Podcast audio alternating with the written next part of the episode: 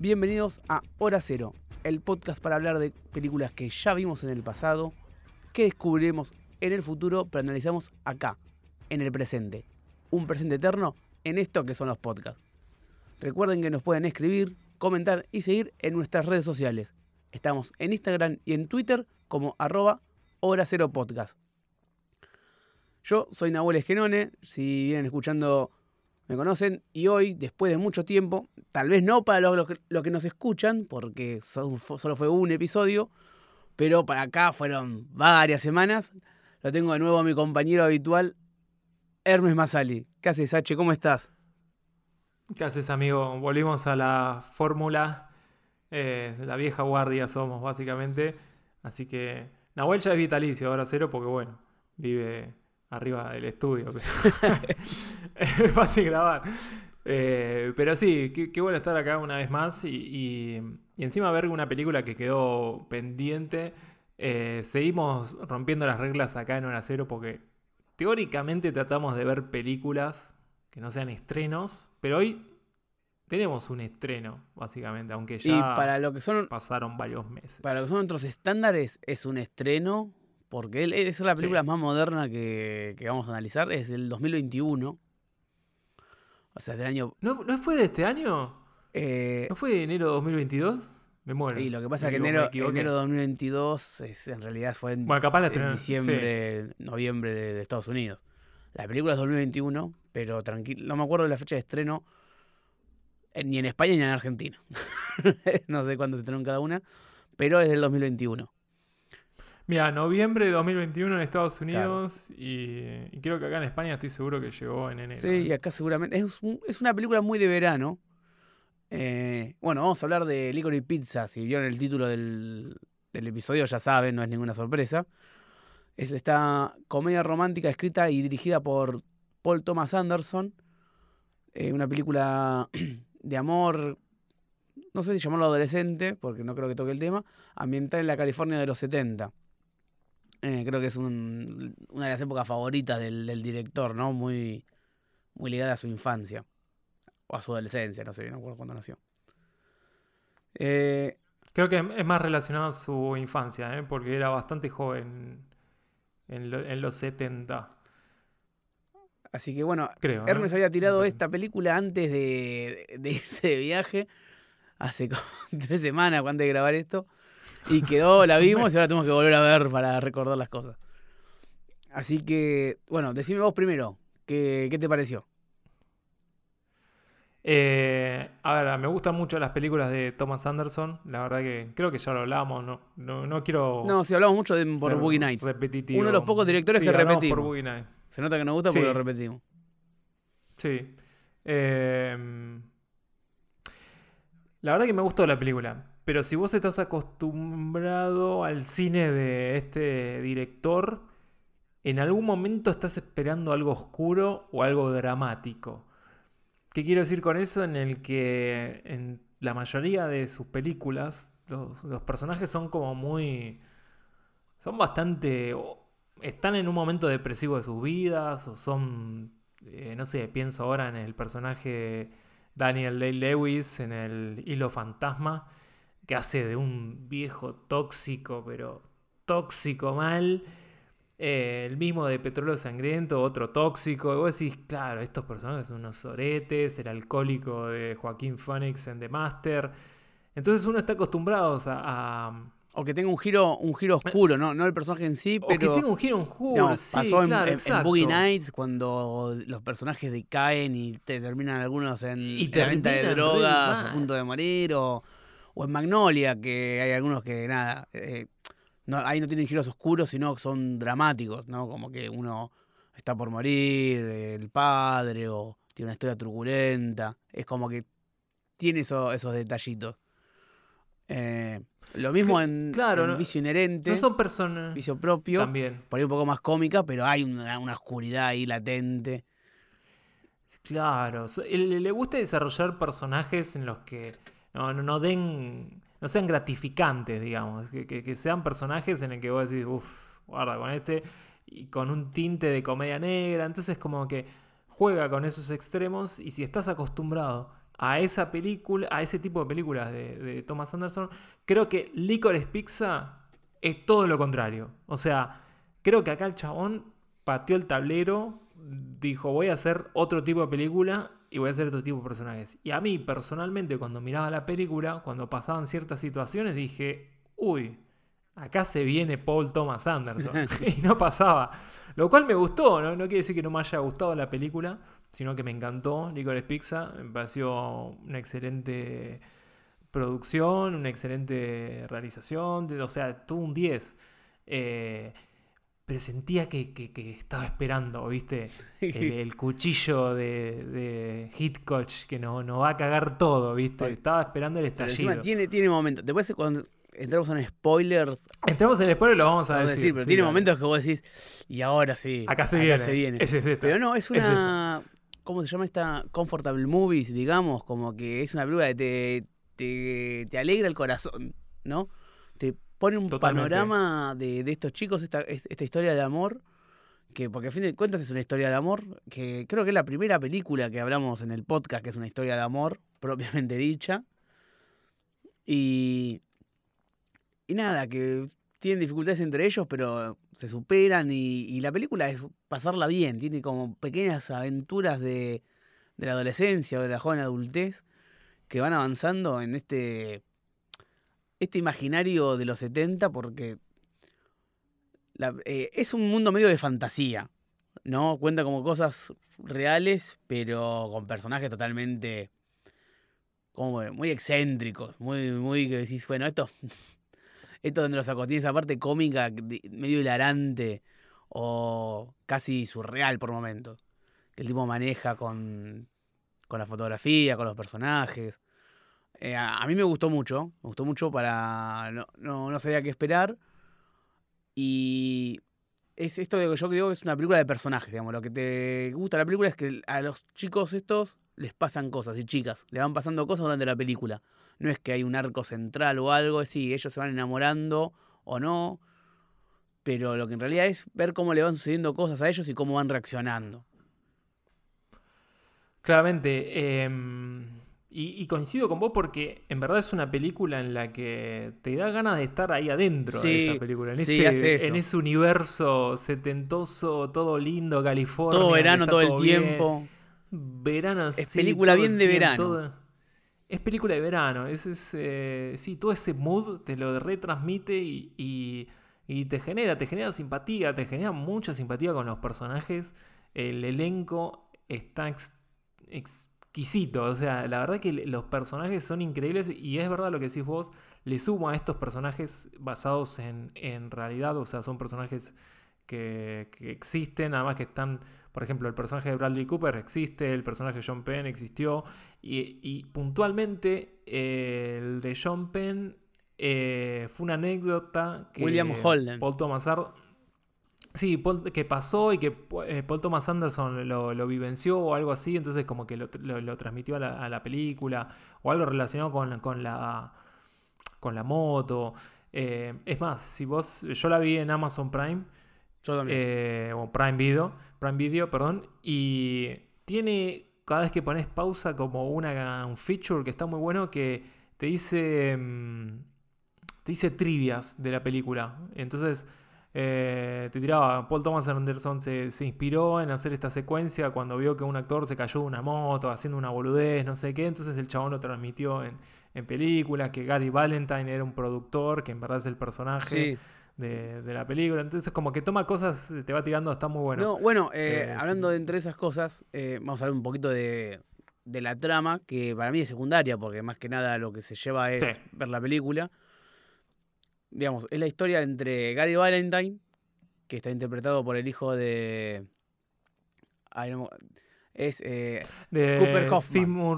claro, el, Gary Valentine es Cooper Hoffman, que es un pibe de 15 años que se enamora de Alana Haim, que está interpretado por Alana Kane, que tiene 25. Se conocen cuando él se va a sacar la foto para el álbum de la secundaria. Y ahí arranca su historia de amor y cómo se van conociendo entre ellos y las cosas, las aventuras que van teniendo.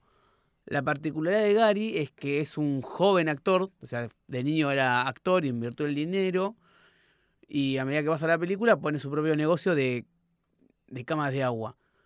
Esta historia le pasó a un conocido real de Paul Thomas Anderson, que así como vio lo de la moto, le contó esta historia de que era un actor niño, un niño actor, y que más, más grande se puso propio negocio, hasta que, al igual que pasa en la película, las camas de agua están hechas con vinilo y cuando hubo la crisis del petróleo, tuvo que cambiar de rubro y se puso una casa de pinball. Y, eh, y eso lo mezcló con la, la, fantasía que tenía Paul Thomas de lo mismo, vio a, no sé, estaba caminando, donde es que vio a estos chicos para sacarse la fotografía en el colegio y vio que las chicas grandes estaban sacando fotos y se imaginó ahí la historia de amor, supuestamente, ¿no?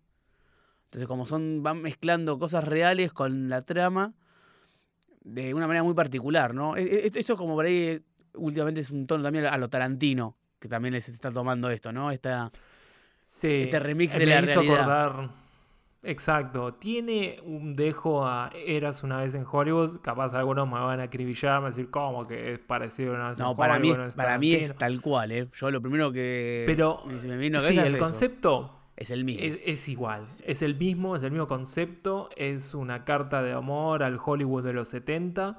Eh, donde la ficción va por un lado, pero podemos usar personajes que, que, existieron, que existen, y los podemos mezclar con personajes ficticios.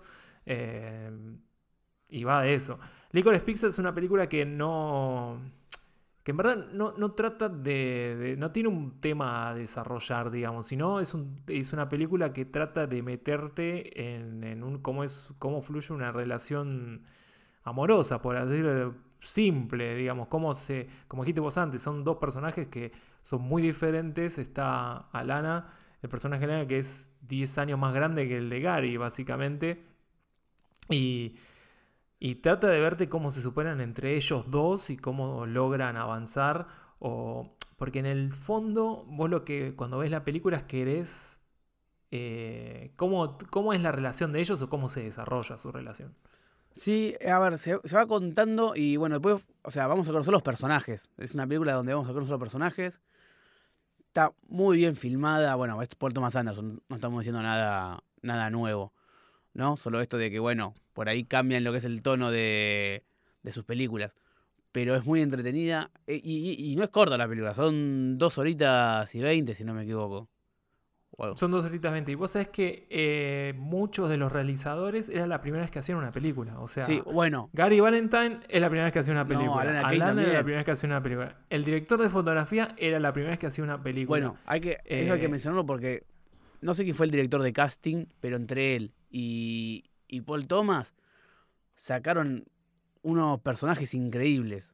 Porque la verdad que eh, tanto Cooper Hoffman como Al Alana Kane pareciera que vienen, vienen actuando hace un montón y tiene una química impresionante. Eh, hay... Bueno, de, Uy, de Alana. Sorry. No pasa nada. Esto se graba, ¿eh? Sí, sí, sí. Seguimos con el podcast. Eh, vos sabés que de Alana, ella eh, es parte de una banda con sus hermanas, que son las hermanas de la película. Sí, sí eso es buenísimo. Encima, y encima y está, está bueno que lo sume al final en los créditos, porque te quedas viendo. Sí. Que toda la, bueno, yo creo estamos por borrar los spoilers, porque quiero empezar a mencionar no, la no, escena creo, de la película. Creo que fal...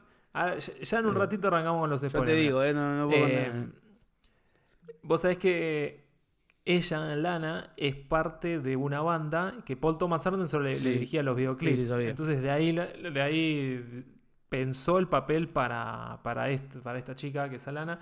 Y la verdad es que re, respecto a Hoffman, a Cooper Hoffman, eh, su papá estuvo en cinco películas. Sí, sí, en un fetiche. O sea, es como su actor fetiche, o fue su actor fetiche. Eh, entonces hay como una especie también de homenaje a su padre que él, él, su hijo interprete.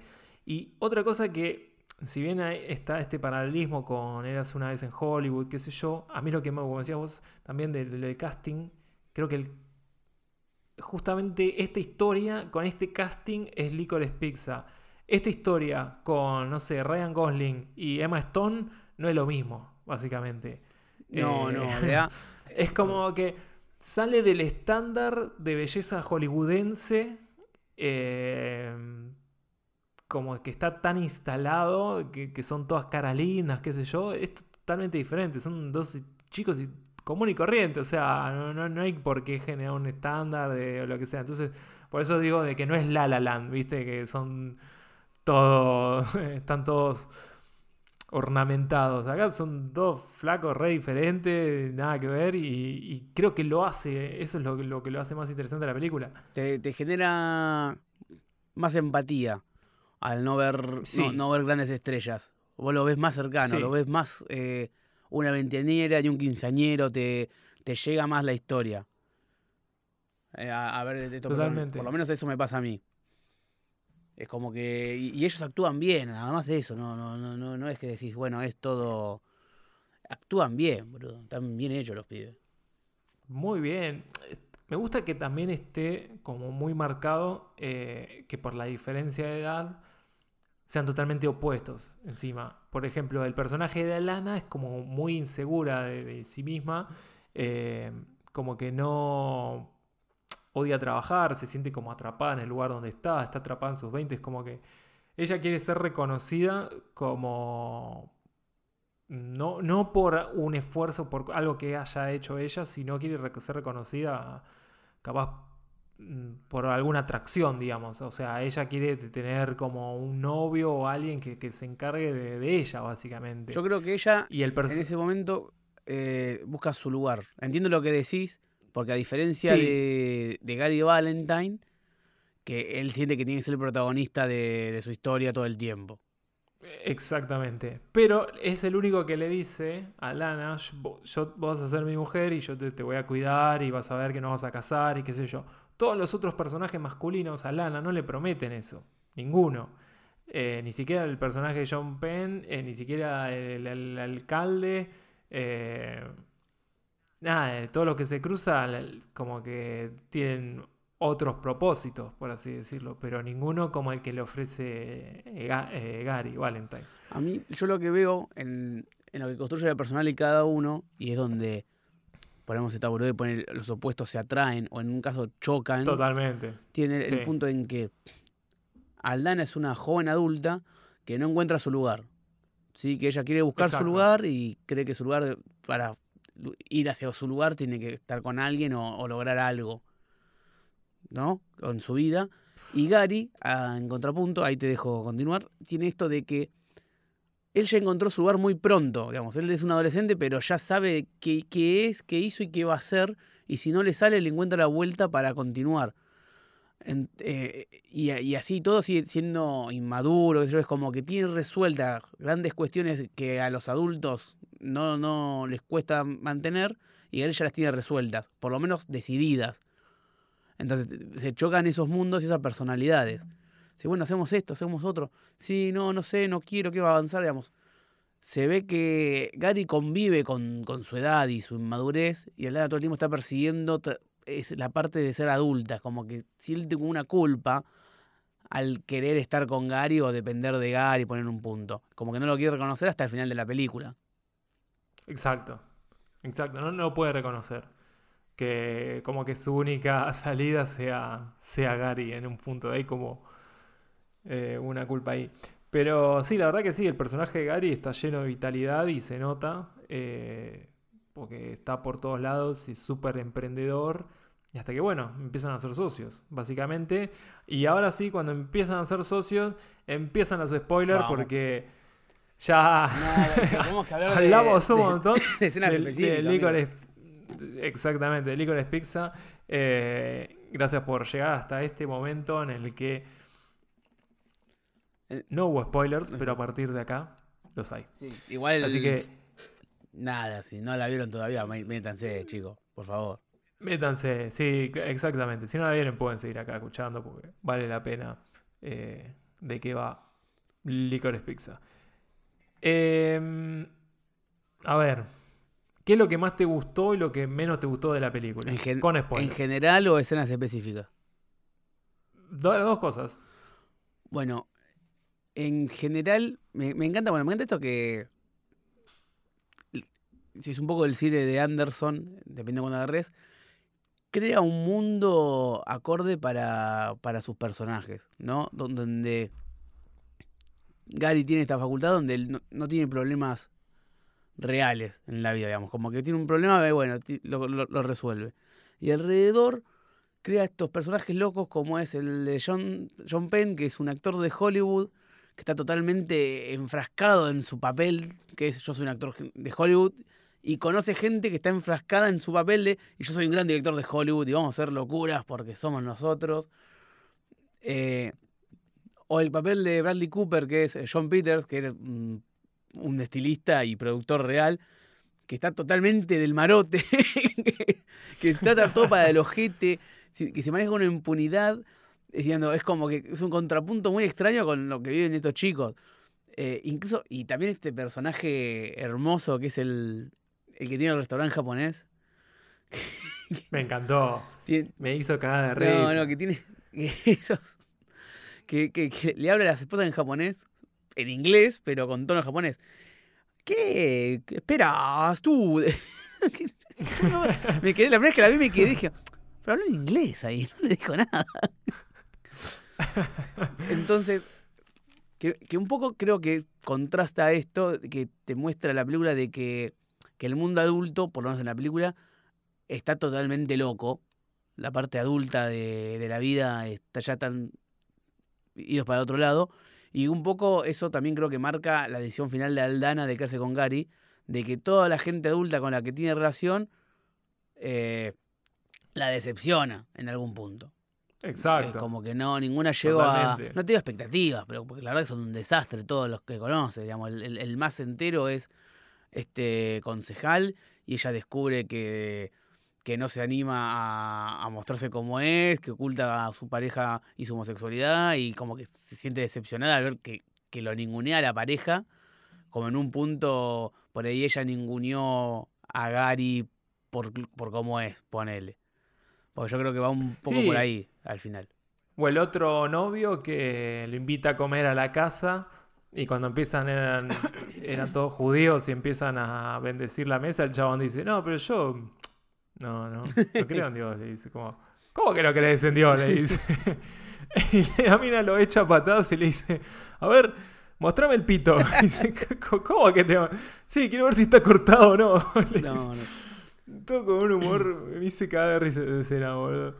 Bueno, y, yo- genial. pará, y cerrando el tema de lo que más me gustó, creo que mi escena favorita es cuando. Es una. No, no sé, me encanta. Que Gary llama a Lana haciéndose pasar por el novio. Y cuando le habla a Lana se queda callado, solo como a comprobar que están en una relación corta. Y a Lana lo, lo llama a Gary. Ahí me quedó la duda si es que ella tiene el número de Gary o, o marcó un, no sé, un rediscado o algo así. Y se quedan los dos en silencio con el teléfono viendo qué pasa. Es como que ninguno quería hablar. Decir nada. Sí, sí, me parece Pues genial es porque que- es como un momento de tensión falso. Sí, era un momento de tensión falso, exacto. Porque se quedan dos callados, pero en un momento. ¿Y qué va a pasar? ¿Qué van a decir? ¿Y qué Y, dicen? y- Sí, y súper infantil además, es como diciendo ninguno quiere hacerse cargo de nada. Me pareció excelente. Sí. No, genial. Por momentos yo pensé que estábamos viendo el salario del miedo, básicamente, cuando. Porque tienen la idea de subir estos colchones de agua y llevarla a una casa y se quedan. Parece que hubo una crisis de petróleo en, Los Ángeles, posta. Entonces no había nafta en ningún lugar y todos se volvían locos para cargar eh, nafta. Y ellos eh, llevan, le venden a un tipo, un, a este. A John Peters. Bradley Cooper. Sí, que, era un- que parecía que era un degenerado, no sé qué, porque también se quería levantar a la pendeja. Sí, sí. Como medio, medio turbina todo. Eh, y en una, creo que se, que se quedan sin nafta y entonces tenían que bajar eh, de una colina o algo así, lo hacen marcha atrás. Y que vos sabés que la mina lo, lo hizo posta. eh, no hubo doble Oh, riesgo. qué bueno, boludo. Se, se animó y lo hizo, lo hizo ella. Es buenísimo. En punto muerto bajando marcha atrás por, por una colina. Bueno, que es ahí donde. Ahí se genera un mini quiebre donde ella lo ve a Gary que se está cagando de risa, pensando, oh, mira lo que hicimos, qué sé yo. Y la mina piensa, nos podemos haber muerto, ¿viste? Como que la mina no lo piensa como, Sí. como una aventura, lo pensó como una tragedia. Y dice, no, bueno, tengo que hacer algo, no puedo seguir con este pibe. Uy, casi muero. Viste que hay dos cosas que me llamaron la atención de la película, son como medio constantes, que eh, la primera es que cada vez que ellos están juntos en algún punto, donde so- ellos son protagonistas de la escena, hay como un juego con la luz. Primero cuando están ellos en... A la primera escena que está por sacarse la foto para el, el álbum de secundaria, viste que hay como flashes de lo que están sacando la foto Sí. que ciegan toda la pantalla. O sea, o sea, como para llamar la atención. Dicen, ojo, eh, ya empezamos. Y después, y cuando termina la escena, que él se va por la puerta en, en todo un haz de luz del exterior. Y después cerca del final también, cuando ellos están por buscar, están en el local que tiene una especie de batiseñal gigante, ¿viste? Esas lámparas tipo faro, Sí. Sí, que sí, se sí. comen la mitad de la pantalla cada vez que, que- están ahí. ¿Viste? Ju- Juega mucho con eso. No voy a mentir, no sé bien que si significa algo o no, más de lo que me quiere mostrar. No, está mucho. Ese recurso lo utilizó mucho en la de Adam Sandler. A Punch Drunk Love. Esa. Sí. Como No medio sensorial, lumínico. La verdad que no sé, yo tampoco sé qué. No. Y la otra es que se me escapa. están, eh, no sé, muchísimo tiempo corriendo. Que al final se entiende, al final se entiende porque te lo deja clarito, porque se recorre, Se estaban encontrando. estaban encontrando claro. una vez más. Pero corren todo el tiempo. Imagínate, eh, cuando empieza la película, Gary corre, sale corriendo del baño porque hicieron una broma. Después corren cuando están entregando los volantes de la cama de agua. Corre cuando ven que no hay nafta en, en la primera estación de servicio, solo para mostrarte las colas que había, digamos. Como que está todo el tiempo, y ni hablar, bueno, los momentos claves que son los de la moto y cuando lo meten preso, ¿no? Sí. Es como que Que te se muestra como una. No sé si es para animar la película o que no baje la energía. eh, no sé, tampoco voy a decir qué el- significa. No, no sé qué significa, pero como que me llamó la atención. Cuando se lo lleva la, la policía. Cuando llega la policía es tremendo, boludo. Ah, Pero vos decías esa escena o otra. no, eh, puntualmente esa. Esa porque, bueno, igual esa se la marca Sí. claramente después por, por el final, ¿no? Que usan la misma escena. Claro, para mí, eh, a ver, yo creo que esta película en verdad está más orientada y enfocada al personaje de Alana, me da. Sí. Que está como en una búsqueda interna, entonces como que va probando eh, hacia dónde va hasta que, bueno. Y Gary es el soporte de toda esa búsqueda, básicamente. Sí, digamos, Gary busca, Eh. Gary, eh, busca estar con Alana, entonces acompaña el viaje de Busca Alana. estar con Alana, No, sí, no, no, no vemos su exactamente. vemos para, dónde- para dónde Entonces, se dirige se de lo casualidad. Sí, totalmente. Y cuando se lo lleva a la policía es como nos dice, bueno, la, piba verdaderamente lo quiere a Gary, quiere estar con Gary, se preocupa y, lo va a buscar desesperadamente. Entonces es como una reafirmación que encima no se concreta después de eso, se vuelven a pelear, se distancian y es todo el tiempo que genera ese como esa necesidad de, de- de querer ver cómo, cómo se unen, ¿no? Es como que uno está esperando, bueno, dale, se van a juntar, se van- ¿qué, qué va a pasar entre todos? Querés ver hasta el final qué pasa, ¿viste? Sí, sí, eh, eh, Y genera eso. en, la en eso es bien comedia romántica, como que se acerca, se aleja. Eso es muy romántico, claro.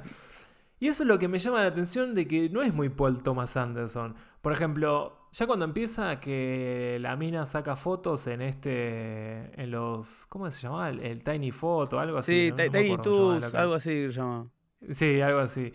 Y que el, que el fotógrafo cuando pasa lana, pum, le pega un chirlo en el culo, digo, bueno, acá ya en cualquier momento, esto me, me O sea, que va a terminar mal. Vamos a empezar a buscar los, Esto va a terminar mal. vamos a empezar a buscar los, los- los puntos donde estamos esperando la parte turbia. Punto primero, Exactamente. le toco el culo. No, era un, ma- Esa. era un machista normal, no, no avanzó más. No, no avanzó, quedó ahí, perfecto. Otra, eh, cuando Gary Valentine va a un casting y, y ahí ya se da cuenta que, que él ya no está para hacer casting, ya no es una cara de televisión. eh, por lo que creo que no sé. Porque creció, digamos, perdió la gracia. Porque creció, estaba muy grande, claro, estaba, mu- estaba muy grande y ya está, no, no era un pendejo. Entonces no lo podía hacer más y dije, uy, acá el chabón se mega deprime y entra en la droga. ¿viste? Claro, nada que ver. Yo, nada que ver. ¿Qué más? Después, Con el, eh, bueno, el político. no, primero claramente cuando, cuando se oye a la policía. Decimos que ahora acá pasa algo heavy. Ahora, viste, Sí. te oye a la policía y si no vas a ir a la cárcel por asesino. ¿Qué? que en un principio pensé, nada, ya está, encontraron al otro que estaba vendiendo porro y se lo llevaron a este, algo así. Algo sí pasó y lo delató a él y se lo Sí, sí, llevaron. no estamos pensando eso, pero no, cosa después así. nada que ver. Después nada que ver, se lo confundieron de nombre y se llevaron a la Sí. persona equivocada. Y la más, la, la- bueno, después, bueno, toda la parte del camión, pero está todo medio pensado así, ¿no? La parte esta de que va el camión para atrás, de que John Peters se va, los amenaza, vuelve. Viste, es como que en un punto no sé si es un chiste o si va a pasar algo heavy en serio. Sí, Eh, Exacto. Viste, y bueno, ahora sí se pudre todo. Pero la que más te tiene a- al borde, decís, bueno, ahora sí. Porque ya está llegando al final y ahora sí. Es cuando aparece el loquito ese que los empieza a, a espiar desde afuera de, del búnker del Sí. chabón. Que decís, y este va a entrar y los va a matar a todos, o va a matar a alguno. No digo que vaya a matar a Lana o algo, pero viste, algo turbio va a ser. Algo va a ser. Algo va a ser. Entonces, como que todo el momento genera esos falsos momentos. de- Ojo, eh, yo no sé, ya veo que pasó algo en serio, que el consejero era en serio y pasó algo posta mal y ni, ni sabemos nosotros. Se me acaba de ocurrir. Puede ser. Se me acaba de ocurrir. Puede ser. Habría que, que investigar un poco. Bueno, en un momento cuando le llama el, el- el político y le dice, no, necesito que vengas, porque tengo que hablar con vos, no sé si te fuiste o venía a comer, no sé qué cosa. Y dije, oh, acá todo el buffet político la va a agarrar a la piba. No quiero saber nada, va, va a terminar como Requiem for a Dream, ¿viste? No, vos estás viendo. O sea, lo que pasa es que vos estás viendo muchas películas sombrías juntas, boludo. Tenés que meter un. No, pero si este chabón, ¿vos viste eh, Petróleo Sangriento, boludo? No, vi la de O Pelo sea, Sangriento, la tengo pendiente.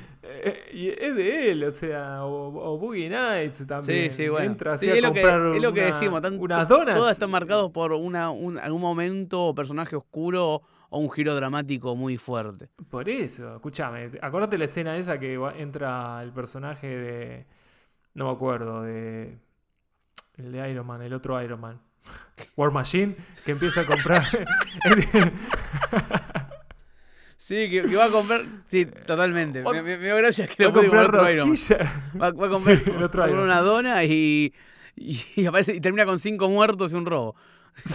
Sí, sí, nada que ver. Chabón, eso Boogie Nights y no te lo esperás ni, ni en joda. No, o no. sea, ent- entonces yo estaba esperando todo el tiempo ese- esos momentos en esta película, que no suceden por suerte, porque me- me- la hubiera cagado, creo, si hubiera hecho algo así.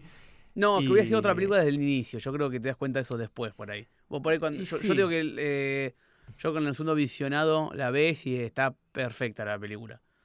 Totalmente. De, de cómo totalmente. está pensado y todo. Es que no es una crítica, ¿eh? es, es una No, no, falta de pero- costumbre, quizás. Sí, sí, pero bueno, está bueno esto también, ¿no? Te, te lleva a experimentar la película distinto. Eh, punto de aparte después para la familia de Aldana, que es la familia real, eh, es increíble también, boludo. Sí, yo le creo todo. No, algo todo. Ah, El, el- el viejo tiene creo que cuatro palabras nada más en toda la película y es excelente. Y las hace muy bien. Sí. Y las hermanas también. Sí, sí, sí. Y, la- y las discusiones, como me gusta mucho cómo la cámara viaja en, en los interiores cuando se mete en la casa de Alana, porque puntualmente ahí la, cámara es como un steady, eh, es un creo que, que hacen plano secuencia que se mete en las habitaciones, lo siga todo.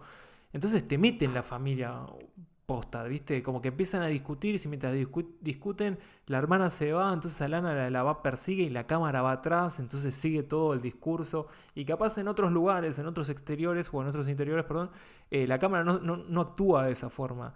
Entonces generar esa situación de, de movimiento de cámara hace que sea todo mucho más íntimo y más dinámico y, y, bueno, ya sabes que te- cuando te vas a meter en la casa de Alana está todo picado, Sí. básicamente, porque en verdad no te estás metiendo en la casa de Alana, te estás metiendo en la cabeza de Alana, que es totalmente diferente. Entonces, ya hacer eso con una cámara, digo, qué hijo de puta. No, encima igual el guion en un punto te lo pone literal, porque dice, y vos no digas nada, eh. No digas nada, no digas nada, no, no digas nada porque yo sé lo que estás pensando. Alana detrás novio, ¿eh? Sí. y la otra se queda. Y bueno, pero da, ¿ves? Lo sabía. No, es genial, es genial. No, no, en sí. Y cuando está fuera de la casa está, está más relajado, va, se fuma un porro, qué sé yo, es, es- es otra piba. qué sé yo, está- eh, te muestra eso la película, se encarga de mostrarte eso y después hace muy bien ver cómo se, se complementan ellos. digamos, eh, eh, te deja claro el, el, el desarrollo de Alana, como digamos antes, y cómo Gary, con todo esto de que decíamos que tiene confianza, es optimista, se arma a sí mismo, se da cuenta que en un momento se acostumbró a Lana. Se da cuenta que es como que depende de ella. Se imagina al, al final que el chabón se pone un, una casa de flippers y al primer denso que tiene no, no le puede decir nada, que lo saca cagando por tener 15 años.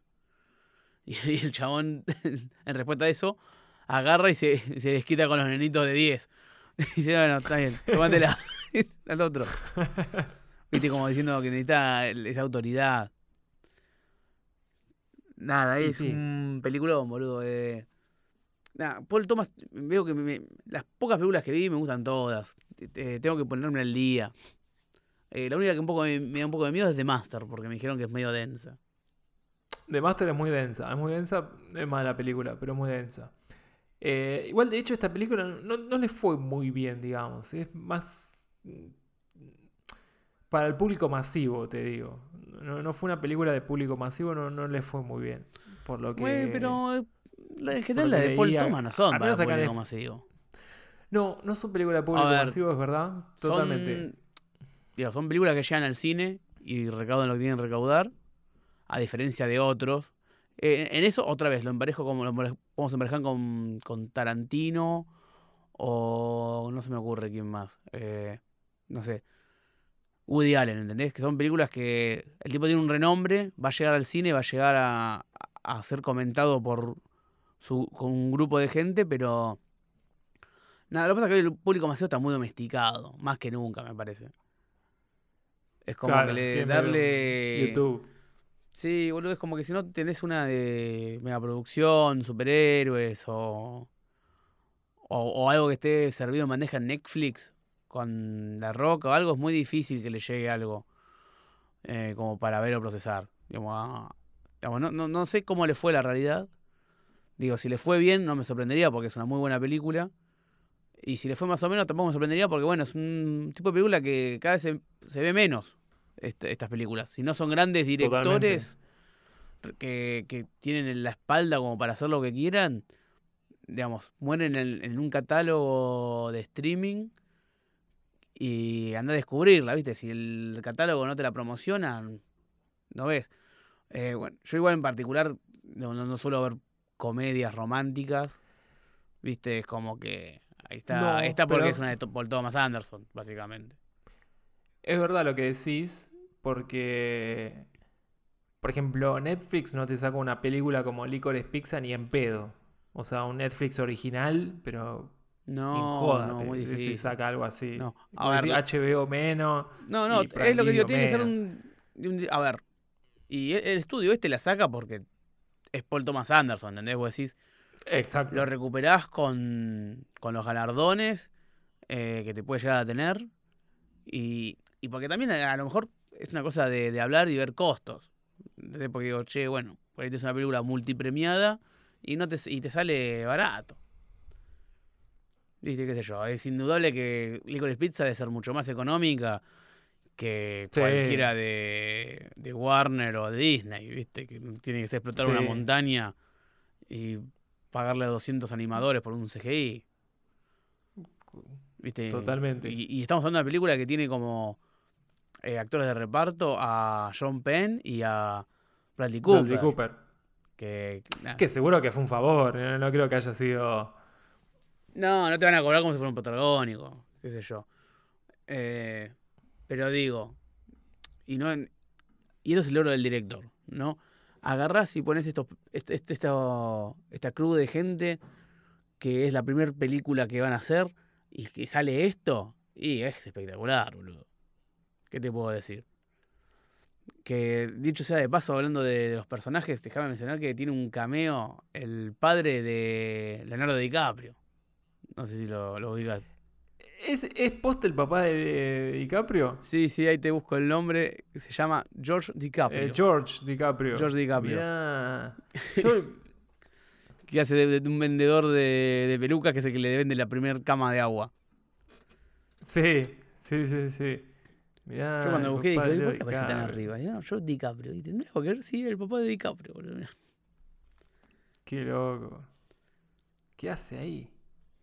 Y debe ser conocido de alguno, debe ser amigo de Paul Thomas o del, del guionista, qué sé yo. Tico guionista, ahí medio se conocen todos. Sí, son todos amigos, se intercambiando risa. George DiCaprio. Pero bueno, nada, eh, me gusta. Me gusta que hayamos visto esta para ponerle. A ver, fuimos a lo seguro también, ¿no? Paul Thomas Anderson, ¿no? No es que trajimos algo súper escondido. Pero yo fuera de joda que hace mucho decía, che, bueno, tenemos que ver algo de otro género que no hayamos tocado. Y nunca habíamos tocado una de amor. Ponerle que sea comedia, comedy of age, lo que quieras. Esta para mí es más comedia romántica que otra cosa. Para mí no aplica, yo escuché en algunos lados cuando se estrenó que le decían coming of age, porque el pibe es un adolescente, y pero para mí no es coming of age, porque no atraviesa nada de de lo que es la adolescencia del pibe, porque el pibe ya lo vive como un semiadulto. Sí puede ser eh, la búsqueda de, adultez o madurez por parte de, de Alana, que es la clásica, la clara protagonista. No sé vos qué opinás. Eh, mirá. Estaba leyendo algo, decir la verdad. Me quedé leyendo porque Leo DiCaprio. ¿Qué opinaba Leo DiCaprio de su papá en la película? Ay, bueno, sí me opinó algo gracioso, por lo menos. Que, el chabón vendía camas posta y vendía peluca. y dice, ¿a quién conozco que se parezca a esto? Y dijeron, no, el padre de Leo es exactamente igual. Le dijeron a, a Buenísimo. Qué bien, boludo. Claro, se conocen todos, ya está. Perdóname. No, no, no está bien. que me contaste porque me fui. no, no, me sumó muchísimo más de todo que cualquier otra cosa. Boludo. Entonces, bueno, amigo, no sé. Eh, ¿Querés cerrar con algo específicamente? No, específicamente no, no tengo nada, solamente repetir que es una buena película, que la verdad a mí me sorprendió mucho porque es algo que no estoy acostumbrado de este director, eh, que aún así vale la pena porque son esas películas que te, deja bien, es como el, no sé, como si fuera el Club de los Cinco, eh, una película de John Hughes, ¿viste? Muy ochentera. Em, tiene ese espíritu, es como que te mire los Goonies, pero sin ser tan fantástica. No sé, tiene todo ese espíritu adolescente, ese espíritu de coming of age que, que la hace muy fresca y siendo una película de los 70. Entonces, vale la pena. Eh, visualmente es un 10, estéticamente, la dirección de arte, actuaciones, o sea, todo lo que hablamos. La música, no hablamos de la música, está muy bien música, está muy bien musicalizado. En un momento me quedé. Sí, boludo, está muy bien. O sea, bien. Eh, este, que, o sea, el, el, soundtrack está buenísimo, está buenísimo y parece escrito para la película, porque lo dejan ahí, está bien, están elegidos, ¿no?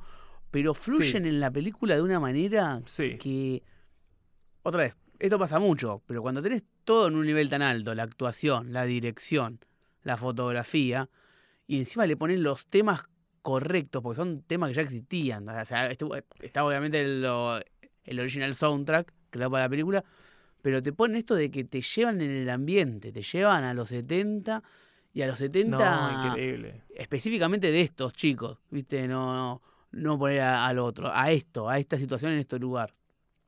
Y, eh, está buenísimo, bro. Tengan ganas de escuchar de Doors. Ahora vamos a poner de Doors. Tengan ganas de escuchar de Doors, Bowie también. Tiene un montón de temas funky, otros. No, hay de todo. La verdad que es muy, muy buena la banda de sonido es un Bueno, el tipo fue, hizo mucho videoclip, así que sabe dónde poner música. básicamente. La tiene clarísima. Eh, Baby, si tienen le, tip, chance, mírense los videoclips que hizo Paul Thomas Anderson, están muy buenos. Eh, le hizo un par a radios que, están geniales. Bueno, el, el, el, compositor de la banda sonora es. Eh, sí, el, ahí está. tipo de eh. Everwood o Evergreen, algo así, no, me acuerdo. John Everwood. Yo no, me acuerdo si es el, principal o el guitarrista, no. John Greenwood, ahí está. John Greenwood, no sé quién es John Greenwood. John Greenwood. Yo no sigo radio, perdón. Por eso no tengo ni idea quién es. Ya la había hecho en Petróleo Sangriento, en El Hilo Fantasma. Pero que hace el, el, el tipo como nosotros, hace todo con sus amigos, boludo. Este es como No, que el- eh, pero la ve. O sea, hay alguno que lo hace con tus Sí. amigos y te sale cualquier cosa. ¿Viste? ¿Qué sé sí, yo? No sí, sé. sí. Pero el chabón agarra a toda gente conocida y te saca una película como esta. ¿Viste? No, la música, eh, sí. Johnny Greenwood es una bestia, alto músico. Muy, muy grosso. Así que bueno, amigo. Para sorpresa de nadie, hablamos bien de Paul Thomas Anderson. Y Somos muy originales. Eh, lo único que si yo, que sé, eh, no sé, si me tengo que poner un forro para cambiar un poco el punto de vista es, bueno, demasiado blanca la película para hacer los 70 en Estados Unidos. Y la verdad Pero que sí. es decir, güey, bueno, no pasó nada, está bien. Pero bueno, no es la idea de la película tampoco. La realidad era mostrar un- una, una película feliz dentro de todo. Qué sé yo. Pero bueno, era como que para, Eh. para poner algo distinto, para no decir está todo bien.